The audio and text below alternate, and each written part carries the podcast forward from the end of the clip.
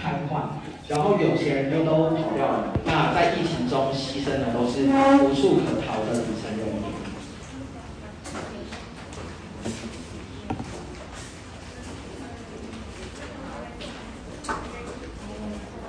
好，然后二零零三年呢，就是来到二十一世纪，二零零三年在台湾就是这个 SARS 的大爆发。那针对这个大爆发，就是这个学者蓝佩佳老师，他在二零零三年就发表了一篇叫做《SARS 社会不平等》，然后这里面提到说，就是这个社会对于外来者与流浪者受到的污名，然后这些在社会结构中被弱化的群体，就更容易在疫情底下缺乏资源、不受保障，甚至直接被视为是病源的传播者。那时间再快转到就是这个将近二十年后的现在就二零二零年到二零二一年，台湾本土 COVID-19 的疫情本来是超前部署，然后到最后就短时间之内，在今年的五月深入三级警戒，并且持续数个月。那其实这样剧烈的影响，就是影响了所有在台湾生活的人，不分国籍，每个人都没有办法置身事外。所以呃，就是笔者在这边就是代表。呃，台湾之家理工工职业工会在本篇研究就是这个聚焦身处台湾各处有长照角落、呃需求角落的外籍看护，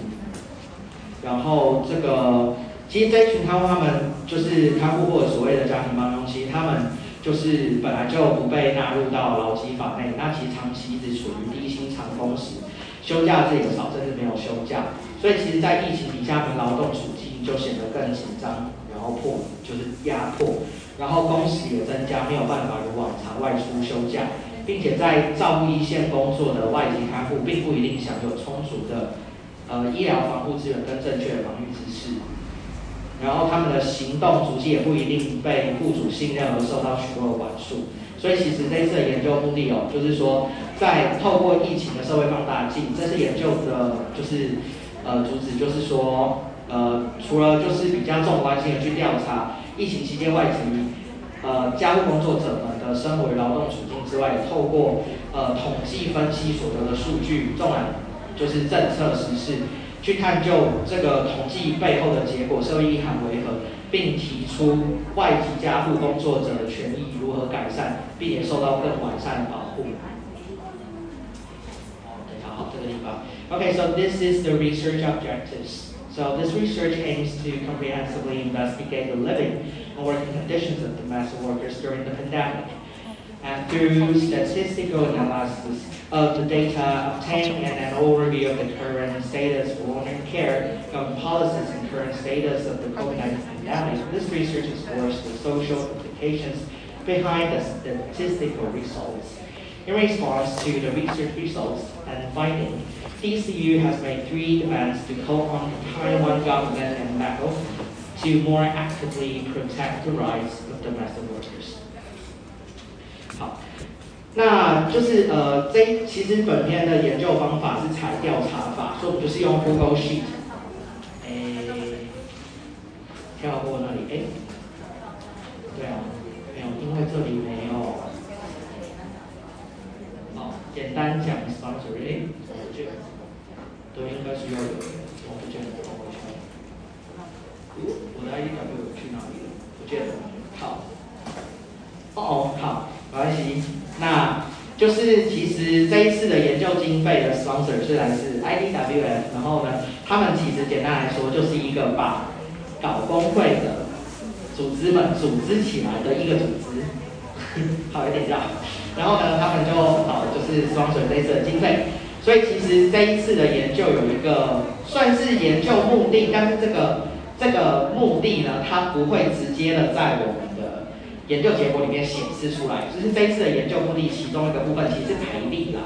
就是说这一次其实呃是由工会的十名干部进行资料的收集。那在正式资料收集的之前呢，工会就为这十名干部举行了工作坊。然后内容其实就包含，比如说量化研究的基本概念、调查法、研究方法跟基本研究伦理之类的。那在收集资料期间，跟这十名干部就是每一周都会有一次就一对一线上的 meeting 这样子，来讨论他们收到的 data 以及要注意的事项。然后当然会这样做，是因为其实呃我们当然希望就是这一次作为一个开头了，然后之后也许有机会的话，可以有更多就是类似的一些调查。那现在主要是用量化的方式去进行，然后当然撰写的部分，就比较直性叙述的部分，就是由呃我们的我跟另外一个就是这个算是共同的作者就一起去写。那就是当然未来也希望有机会，就是 A T 也可以培养他们，就是或许有机会可以也是看一些直性的研究，然后他们就进行一些访谈。那这一次的研究调查方法其实是就是这个。下一个对，好，就是用 Google 序我们就是制作线上问卷作为问卷调查工具。那它其实原本是纸本，然后是改编自 IDW 针对尼泊尔境内以供进行 COVID-19 voluntary survey for domestic workers 所使用的问卷。然后就是由我，然后呃秘书长就是 Grace 那个资网，然后还有干部，就是我们有针对台湾的实际情况去共同协力去修订出完稿这样子。那这个其实原本我们是要用纸本嘛，本来是真的要让干部就是上街头去发问卷，但是后来疫情又蹦，所以就是大家都不能出出去，所以我就直接变线上版。然后其实线上当然有线上的好，有线上的困难，所以其实在研究初期我们花很多时间在 tuning，就是说好那诶，我因为我以前做就是就是就量化研究的时候，其实也都是在线上发问卷，就是真的很少就是在线上，所以刚开始就花一些时间这样。那其实这份问卷主要就分为，就是说有基本资料，然后就业情况，工作地政府，就是其就是台湾政府，因应 COVID-19 寄出的就是纾困方案，然后有关 COVID-19 疫情的资讯获取，然后 COVID-19 疫情下的经济与劳动权益冲击，社会经济问题，个人应对机转等，就是七大类的主题，然后整份问卷总共三十六题。那当然，另外就是针对以正确资讯的有效传达为调查内容，也是调查的目的。我们设计了另外一个，我看一下，就是小小的线上测验，小小的 quiz，就包含四题，然后它其实是有正确对错的。然后，所以这四个问题就是大家答完了之后，他就会看他自己是答对还是答错，然后得到几分，以及我们有把正确的答案跟详解。方去，所以就是一边调查，然后其实一边就是劳教一下。那当然里面的题目就是问你，就是哎，雇主可不可以不准你出去啊？雇主可不可以强迫你打疫苗啊？然后或者是如果你得到 COVID-19 的话，是不是你的工作的契约就会自动的就被终止？就是这一类的问题。那其实考量到，哎，对，好。那研究对象部分，因为考量到工会，我们所能接触到的受访者，就是本次的研究对象为在台，就是菲律宾籍的家护工作者。那抽样的样本数是两百人，然后所有受访者就都是菲律宾籍的呃家护工作者，其中百分之九十九，嘿，其中百分之九十九在家护中。就是工作，那只有百分之一是在养护机构工作，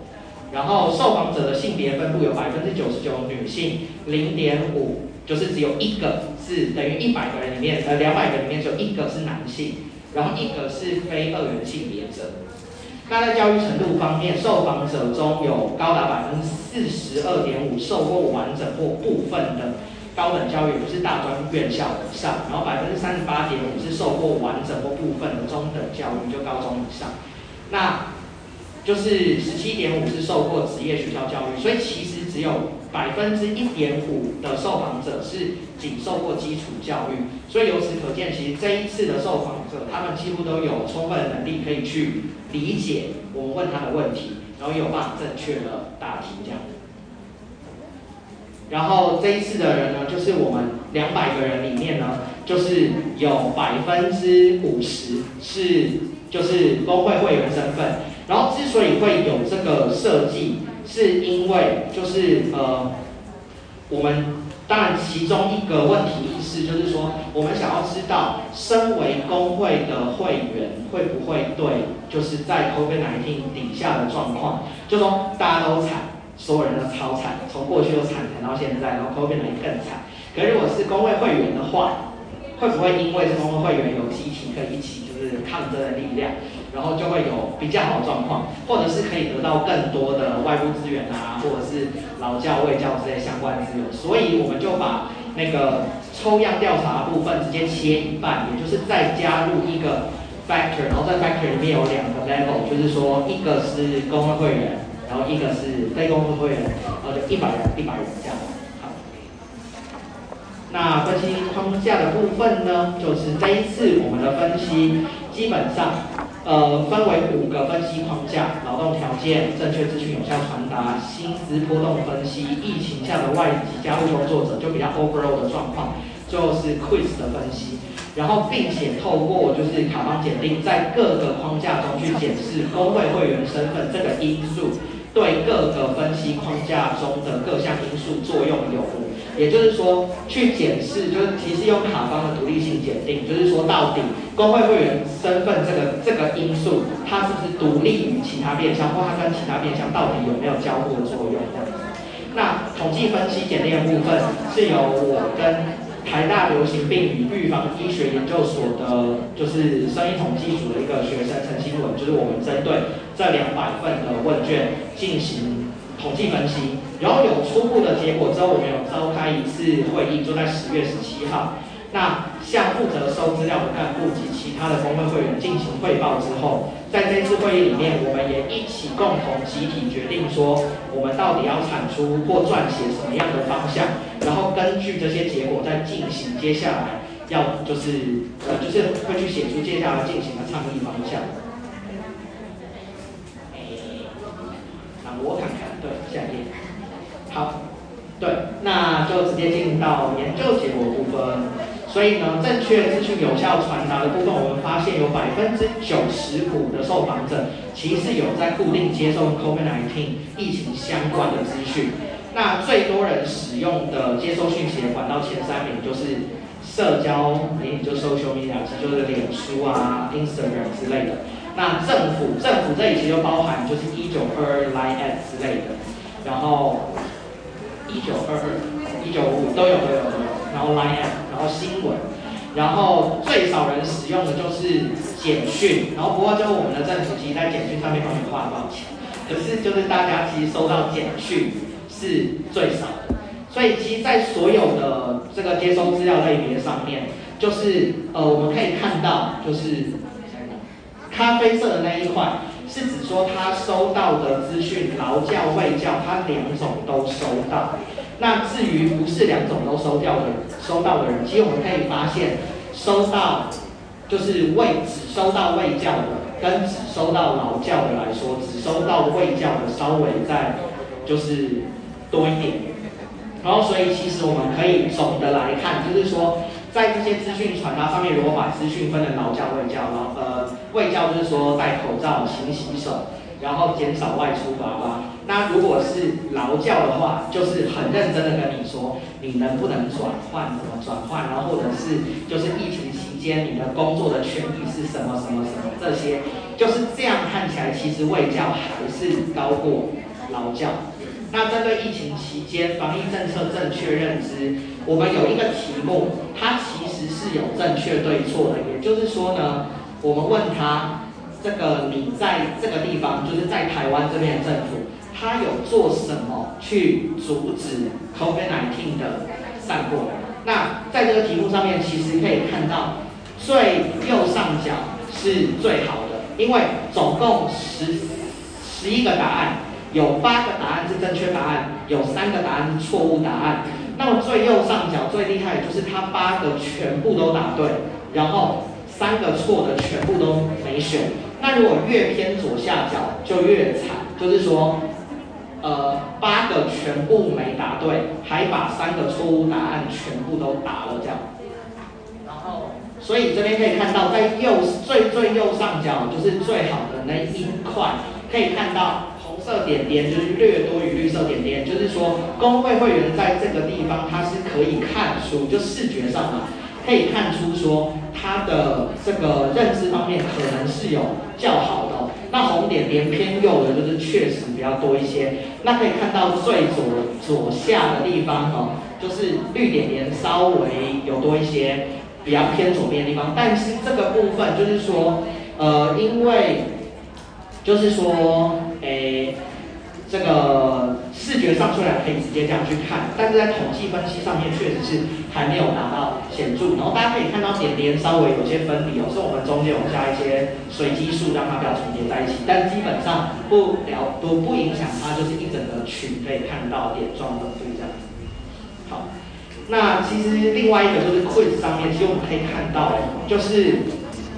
呃。就是针对疫情期间劳动权益正确认知，在有正确对错题目上面，其实满分是总分是一百分，然后呢，这个就是呃公总体平均分数其实有达到八十四点三七五，蛮高的。那工会会员跟非工会会员，其实在这个表现上面几乎是没差。但是呢，大家有看到就是为什么工会员八十四，然后非工会员八十四点七五，就是说总共有四题。然后我们针对答对率去分析，前三题都是工会会员的答对率比较高，然后第四题的时候，就是不知道发生什么事情，就是工会会员就是跟得了鸡鸡瘟的一窝鸡一样集体飞掉，就直接超多人直接答错，然后平均分数呢只有六十，不知道发生什么事，所以就那个部分啊，然后把整个东西拉低，但是基本上基本上是没有太大的这个差异的。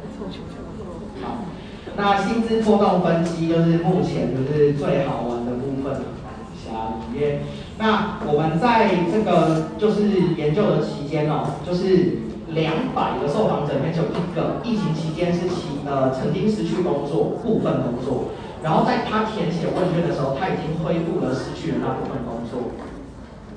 下一页，好，那这个地方可以看到，就是呢。诶，在疫情期间，受访者里面有二十二趴是有薪资上的增增加，那有七十八持平，那持平的意思就是原本就是一万七，就还是一万七这样，但是没有变低的，就是说因为反正就一万七，还是一万七这样，那就是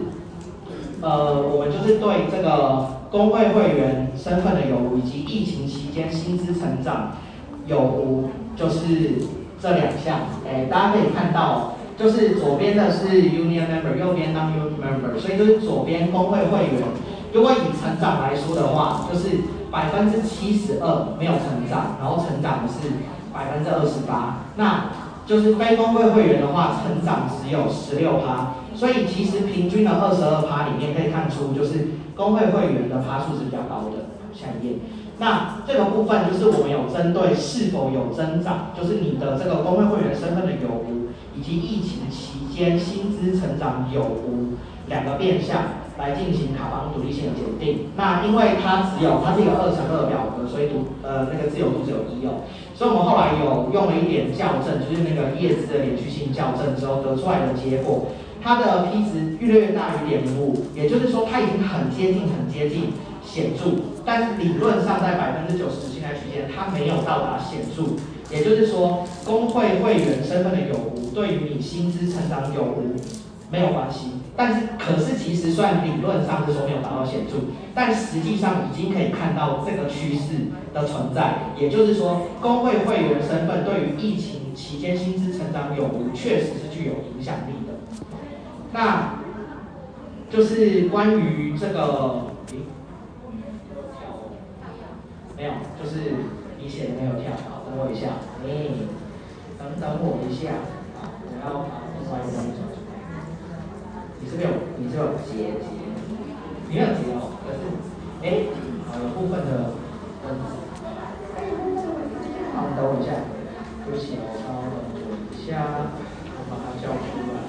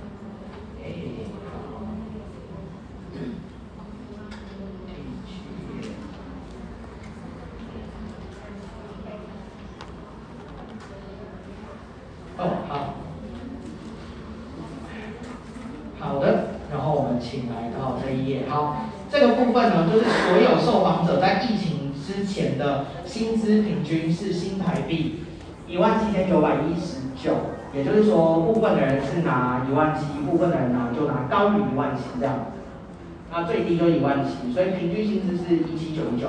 那在疫情期间，所有受访者的平均薪资来到一八六八六。原则上是原则上这个好玩，有些人有含加班费，有些人不含加班费，所以这个部分确实我们接下来如果有计划对薪资这件事情做调查的时候，会先把加班费先扣掉，因为它是浮动的。那原则上希望倡议的是，它本来的本薪就一定要提高，对。然后不过这个东西其实我们可以看到算平均薪资往上涨，然后呢？哎，但是好，下一张，我们可以看到这边有两条线，一样红色的是 union member，绿色是 non-union member。那可以看到薪资的，就是在疫情前的起始点，其实就有一个差异，就是一个只有就是呃一七六九六，然后就是工会的会员的话就已经是一八一呃一四三，所以其实它就已经比它高了。那在疫情期间的涨幅的这个部分，你可以看到，就是工会会员来到一九二四二，那非工会会员的话是一八一三零。所以其实这样的涨啊，它主要是除了看它的那个点的高低之外，还有一个是斜度的变化。也就是说，它的斜度斜斜率越越大，那么就代表它涨幅就越高。好。但这种话就俗称，就是我们之前有讲，就是那个中华民国就是那什么 GDP，然后大概长什么样子，然后大家都会说，那平均就是我爸跟我妈就是平均一人有一颗脑这样子，所以基本上我们都知道有涨幅对，可是我们要看涨幅，每个人的涨幅不同，我们看涨幅平均的话，就可以看到就是工会会员的涨幅比非工会会员高了很多，就是涨幅高了四点三七百分。那至于这个四点三七的百分比呢，它到底差异是多大？就是说呢，我们可以看到，就是我们是直接做那个 well 的那个 two sample T 检定哦，那可以看到检定的 P 值，它不止小于点零五，甚至小于点零一，也就是说这里存在极为强烈的现象，工会会员身份对疫情期间薪资成长的涨幅，其实具有强大的影响力。但是这个部分其实一样嘛，就是其实只有百分之二十二的人有涨，就是大部分、绝大部分是没有涨。下一个，那这个部分也可以看到，就是其实这个有一个长期的问题存在哦。哎哎哎，好，这边有一个长期、一直长期的问题存在，就是说，呃，其实台湾的人口在面临就人口老化，然后我们的肠道需求就是一直急剧上升。那当然，外籍看护相较于台籍看护就就是价格低很多。然后于是呢，我们的肠道的不足之处就一直就由这些外籍看护呢，就是一肩撑起。那疫情底下，其实移工无法正常营进的情况，缺工的情况就发就是不止发生在社福移工上面，那产业移工也面临缺工，然后这样的困境就直接踩到了这个部分，就是其实一直以来薪资的待遇都是不平等的。然后可以看到，因为厂工及就产业移工，他们是有受到劳基法保障，所以他们的最低就基本薪资其实是随着每每次基本薪资的调整，他们就调涨调涨。那我们可以看到，就是这个诶家庭看护工，其实一直就是到二零一五到一六这边才往上涨到现在的一万七，不然原本应该是一五八四，哭哭。然后，所以其实你就可以看到，几乎是一个非常非常平的线。然后你越到后面，随着这个中华民国的基本薪资继续往上调，就可以看到产业移工跟家庭看护工他们之间的这个差距只会越来越大。所以其实这一次疫情就是缺工问题，就直接踩到这里。那于是就是就变成就是其实他们现在的差距高达。七千元就是平均每一个月这样工作，然后薪资就差七千，所以其实呃现在的问题就是说，就是长期不受劳基法保障，然后只能靠一纸合约来协商自身权益的家庭这个家事义工，与受到劳基法保障的厂工，这个落差越来越大，导致家事义工其实经常希望有机会可以转换这个工作种类，获得较高工那但是台湾的理工聘雇最大原则就是说，不得自由转换雇主及优先于同业别转换。所以其实这个产业长期需求理工，也就是向国外来，就是招招工人这样子。然后就是因为这样成本低廉又符合中介利益。所以就导致家事义工其实极少有机会可以转换类别。那当然呢，在 COVID-19 爆发之后，因为边境管制，就是因为为了疫情嘛，就是防疫，边境管制就变得比较严格。然后就现在就现在就是大家就知道，那那个时候就是这个这个算什么吧？就是产业移工那边缺工，然后向国内这边招手招手，然后就变成现在大家看到的。就是这个部分，也就是说出现了转换工种的转机，那这样的转机就促成了所谓的 bargaining power，就议价能力的提升。所以这个当合约期满，这个看护求去，希望能够转换到工厂，那雇主知道我放走你，我找到新人，那没有办法强硬不放人，所以最简单的方式就是好吧，那就真的只能就是提出涨薪水，希望能。留住人，那我们看到交涉过程中，其实工会会员对比非工会会员的议价能力其实又更高，然后这是我们可以看到参与工会所带来的其中一个影响。那在疫情期间，其实移工引进与这个转换雇主政策与疫情管制政策高度联动，所以今年五月台湾边境的这个防疫策略就失守了，然后本土疫情爆发。然后，所以台湾就宣布暂停引进所有国籍的员工。在今年六月，因为苗栗的工厂移工宿舍爆发集体感染，然后就是 C 呃中央疫情指挥中心就宣布说，全面禁止移工中途转换雇主与工作，直到八月下旬才解禁哦。那但是就是看护雇主缺工压力，也逼政府于十月进一步限缩。这个移工跨业别转换的规定，所以就变成说，这个政策去框限看护转换至工厂的机会，然后就借借这样去就是削弱看护工议价的能力。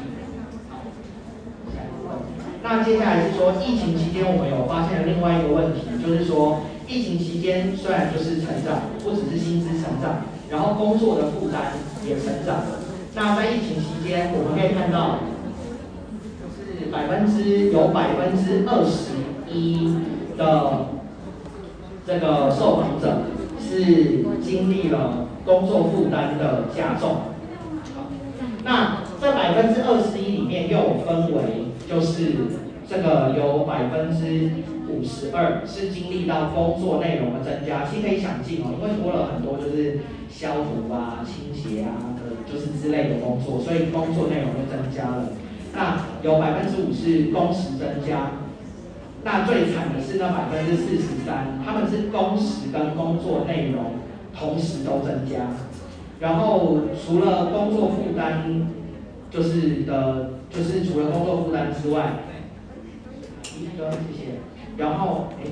呃，疫情期间的放假剥夺其实也很严重，所以受访者里面就是我们可以看到，我们讲这些。就是被剥夺者，就是呃放假被剥夺者高达百分之七十一点五。先说放假这个地方，就是是指 holiday day off，就是指礼拜天出去的那个部分，是放假被剥夺。那休假被剥夺的没有啊？哎，这一张对，休假被剥夺的有百分之六十一。休假就是指那个一年可能有七天的话可以回家那个假。也有百分之六十一被剥夺，那基本上，呃，其实，在那个订满的合约里面都会写说一个月要放假一天，但是即使是我们的受访者里面，我们有调查，就是说是不是有签订合约？那其实这个虽然有签订合约的人，就是真的有拿合约出来签，八十八点五，但是其实有无签订合约，对于就是说，放假是否被剥夺，休假是否被剥夺，其实一点关系都没有。然后这件事情就告诉我们，就是其实合约的保护力其实是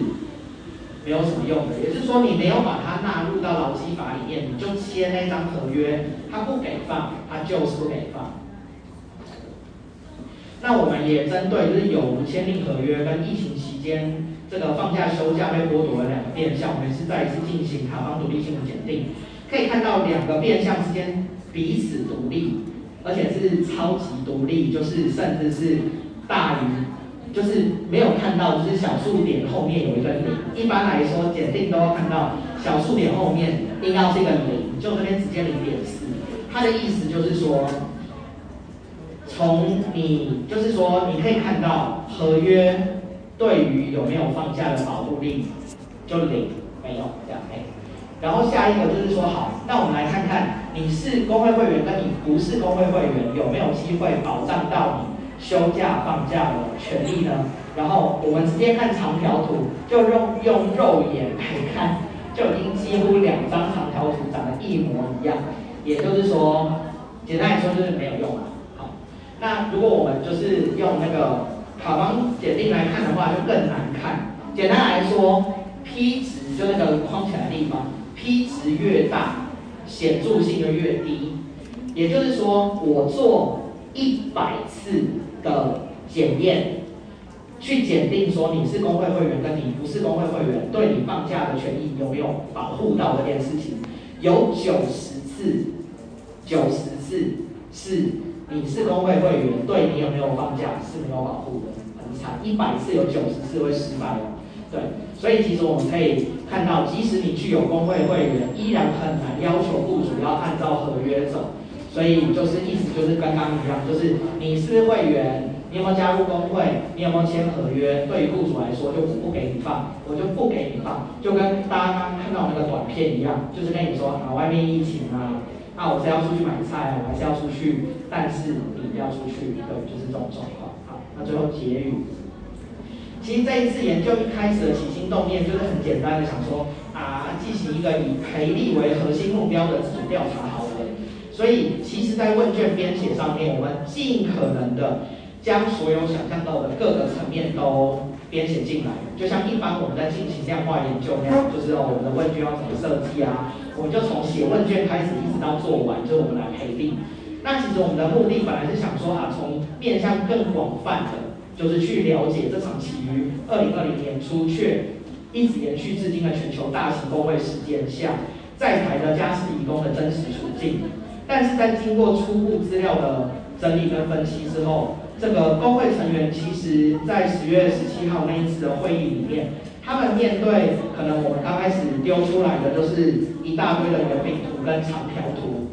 这么海量的资讯，他们其实更直接看到。并反映出来说，哦，我希望能够有更多讨论的面向，其实就是那一些本来已经存在、普遍存在且存在已久的问题，比如说长工时、低薪、无法自由转换、被剥夺假日休假、资讯不透明等等。所以这个地方其实就是长期这个地方就是一个伤。那既然它是伤，就是一痛就痛。所以即使我把海量的资讯、海量的数据丢出来给你看一堆的图表。其实大家看到的就是这一块，所以其实在这波疫情里面，也有不少舆论直接指说，哦，因为疫情这个长照就是这个长照缺工，于是看护们的薪资就坐地起价。但是呢，我们的这一次的调查研究发现，跟这样舆论呢其实相当不同，就是说，对啊，薪资有涨，其实本来就该涨，这么多年不涨，本来就不应该动涨。但是我们这次揭露真相就是，嗯，你要说涨，其实也只有百分之二十二的受访者在疫情期间有薪资增长，而且其实涨幅非常不同，有看到涨两百块的，就是这也叫涨。所以就是我们用数据来看，就是这个涨幅就是超级超级不同，就是不同到不行这样。然后接下来实际上第二点哦，就是实际上。呃，有百分之二十一的受访者，其实在疫情期间有经历工作负担的增加。好，那下一个，甚至更恐怖的就是有百分之七十一的受访者休假日被剥夺，百分之六十一的受访者是年假被剥夺。所以我们由此有见，我们可以由此可见，我们可以看到外这个就是这个家庭看护工哦，他们的议价能力有限，但保障几乎是都没有的。下一个，所以我们就做出了三点的这个呼吁啊，也就是说呢，这个第一点是要调整家事义工的基本薪资，至少要与其他的工种这个不脱钩，所以今年来说，至少应该要调到两万四千块。明年哦，明年就二二五二零零，二五二零，二五零，哎，下一个好。那家务工作者呢？我认为应该要纳入劳基法。那如果不纳入劳基法，至少要另立家事服务法来保障。那里面很重要的是要明定工时跟放假的规定，并且明定还不够，就是要针对违规的雇主定出罚则，要来保障家务工作者的。工作权益，好，那第三点是很重要一点一点，就是这个所有的移工，不只是这个家家事移工哦，所有工种的移工移工都应该要可以自由的转换雇主，对，好，那好，所以这个就是最后，欢迎大家加入